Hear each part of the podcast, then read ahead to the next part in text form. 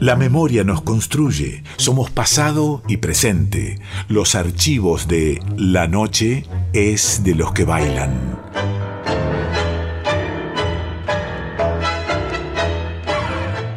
Hoy recordábamos con Ariel Ardit aquel espectáculo tango argentino creado por Claudio Segovia, que fue uno de los motivos, una de las excusas para que el tango volviera a ponerse de moda allí en los 80, para que el tango sorteara una nueva crisis y llegara hasta nuestros días renovado, como se lo ve. Y hoy se cumple un aniversario del nacimiento de uno, de uno de los protagonistas indiscutidos de esa renovación, y es Virulazo. Bailarín, grandote, algunos de ustedes seguro lo recuerdan bailando en la televisión con Elvira, se llamaba José Martín Orcaizaguirre, vasco el hombre, nacido en Aedo un 10 de octubre de 1926. En su vida ejerció muchos oficios, se ganó el pan de diferentes maneras, decía él, vendí de todo en la calle, lustré zapatos en las puertas de los quilombos, vendí sándwiches de chorizo, compré pelo en Entre Ríos para traerlo a Buenos Aires y venderlo en las fábricas de pelucas, después Empecé de peón de matadero y terminé como capataz y comprador de hacienda. También, por supuesto, había bailado desde muy chico, en una época en que todos los chicos y las chicas bailaban tango, porque la milonga era el espacio para socializar y era el tango la música que estaba de moda. Sobre cómo la conoció Elvira, contó que un día andaba arriba de un caballo por la tablada. Y en eso, dice Virulazo, veo pasar un colectivo en el que iba Elvira. Le hice señas para que se bajara, pero nada. Entonces fui galopando detrás del colectivo y al final se bajó, porque si no, la seguía hasta su casa. Conversamos y aquí estamos. Toda la vida juntos y subieron juntos a los más grandes escenarios del mundo, junto a Tango Argentino, llevando la danza rioplatense, la danza de tango, a los lugares más recónditos.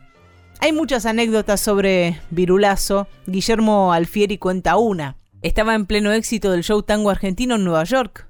Habitaba un lujoso hotel en la Quinta Avenida y una mañana su vozarrón resonó en los pasillos. Estaba enojado. Díganle a ese viejo maniático, dijo, que si quiere tango a las 10 de la mañana que lo baile él. Ah, si me quiere ver, que venga al teatro. Aquel viejo que había asistido al estreno removió cielo y tierra para que le organizaran una función especial para la mañana siguiente, y la bronca surgió cuando a Virulazo le dijeron que por razones de protocolo la función especial debía ser ad honorem y agregó a los gritos siempre. Y díganle que gratis no bailó para nadie. Y así fue. Aquel viejo era Henry Kissinger, secretario de Estado de los Estados Unidos entre el año 73 y 77, uno de los hombres más poderosos del mundo, pero Virulazo no se comía ninguna. Se plantó y no quería bailar gratis y menos a las 10 de la mañana. El apodo de Virulazo se lo pusieron cuando tenía 18 años y jugaba las bochas por dinero en el fondo de, los almacenes de San Justo. Un viejito italiano que lo alentaba permanentemente, cuenta la historia, le decía, mandale el virulazo. En vez de decir bochazo, decía virulazo. Y así fue que le quedó ese apodo, bailarín desde toda la vida, parte de esa generación de milongueros míticos que en algún momento algunos, y es el caso de Virulazo, subieron a los escenarios. Vamos a escuchar el testimonio de Milena Plebs, bailarina, coreógrafa, maestra, que compartió tango argentino con Virulazo y Elvira.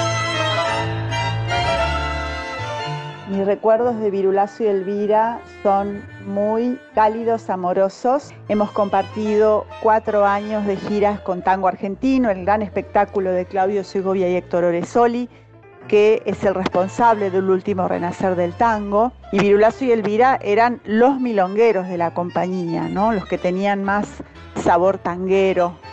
Y mm, nos hicimos muy amigos junto con Miguel Ángel Soto, mi compañero de baile compartíamos mucho tiempo, compartíamos comidas, compartíamos tiempo en las habitaciones y tenían un baile extraordinario, un baile muy estético, siendo que su origen era popular, ¿no? auténtico, milonguero. Entonces tenían una natural predisposición para estar arriba del escenario y saber qué es lo que funcionaba mejor, mucha elegancia, los dos saltos, y Virulazo un personaje total, siempre con esas salidas muy, muy oportunas y graciosas. Nos enseñaba sentado en el sillón, en la habitación, nos iba guiando, diciendo qué es lo que teníamos que hacer, qué pasos, qué energías, qué dinámicas. Y después muchas anécdotas cotidianas de las giras. Eh, por ejemplo, eh, no sé, él fuimos a una fiesta donde estaba Madonna y en Los Ángeles y después él cuando volvimos a Buenos Aires y fue al programa de Sofovich contó la anécdota de que, de que Madonna lo estaba cargoseando para, para bailar con él y que él no sabía quién era, pero digamos, no era verdad la anécdota, pero él después venía a Buenos Aires, iba al programa de Sofovich y las agrandaba, las adornaba, las anécdotas, ¿no? Un personaje total, muy auténtico, muy amoroso, una personalidad muy fuerte. Y bueno, yo le estoy verdaderamente agradecida por todo. Él y Elvira fueron dos personas que me dieron mucho en el tango. Milena Plebs recordando parte del mito parte de la realidad, quién lo sabe. Esa anécdota de Madonna es muy conocida y muy difundida cuando, como decía Milena, en una fiesta Madonna quería bailar con Virulazo, que era una gran estrella en los Estados Unidos, como integrante del elenco de tango argentino, que era un suceso, y Virulazo se sentía un poco presionado por esa peticita insistente parte del mito, parte de la realidad. Hoy estamos recordando en el aniversario de su nacimiento al artista que conocemos como Virulazo. Es el trabajo más glorioso que hay, bailar el tango. Porque el tango te va transmitiendo una cosa que se te va penetrando en la sangre, ¿viste? Entonces vos lo haces a gusto. Y lo más lindo, el ser humano, lo más lindo que puede tener en su vida hacer lo que le gusta. ¿O no? Y yo hago lo que me gusta. Claro, porque eh, uno cuando sale afuera lleva... La patria es como la madre, ¿viste? Cuando vos no la tenés, la extrañás.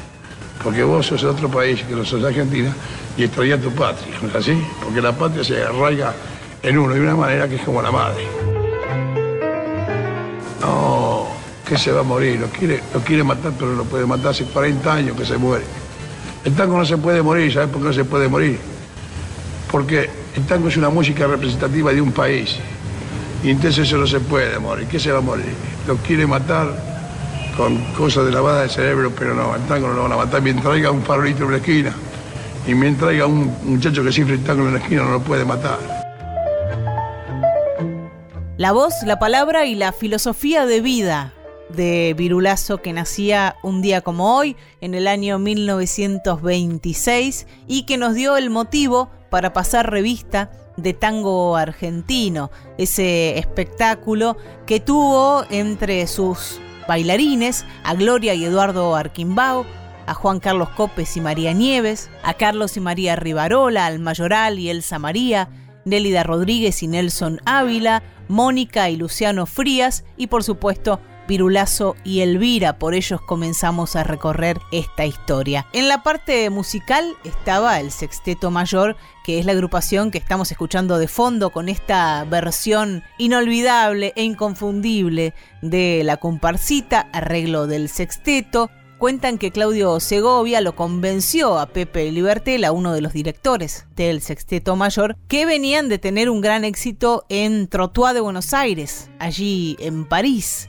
y decidieron sumarse a la idea de este espectáculo que llamaron Tango Argentino y donde también estaban Horacio Salgán y Ubaldo de Lío, el dúo Salgán de Lío. Las voces eran Roberto Goyeneche, Raúl Lavie, María Graña, Jovita Luna y Elba Verón. Vamos a despedirnos y les dejamos un tanguito más para que puedan bailar en homenaje a Virulazo y a Elvira, a su compañera de toda la vida, a esos artistas argentinos que llevaron el tango milonguero por todo el mundo y que lo subieron al escenario con toda la gracia, con todo el arte que tiene esta danza improvisada, esta danza de pareja enlazada, que ya volveremos a bailar en las milongas.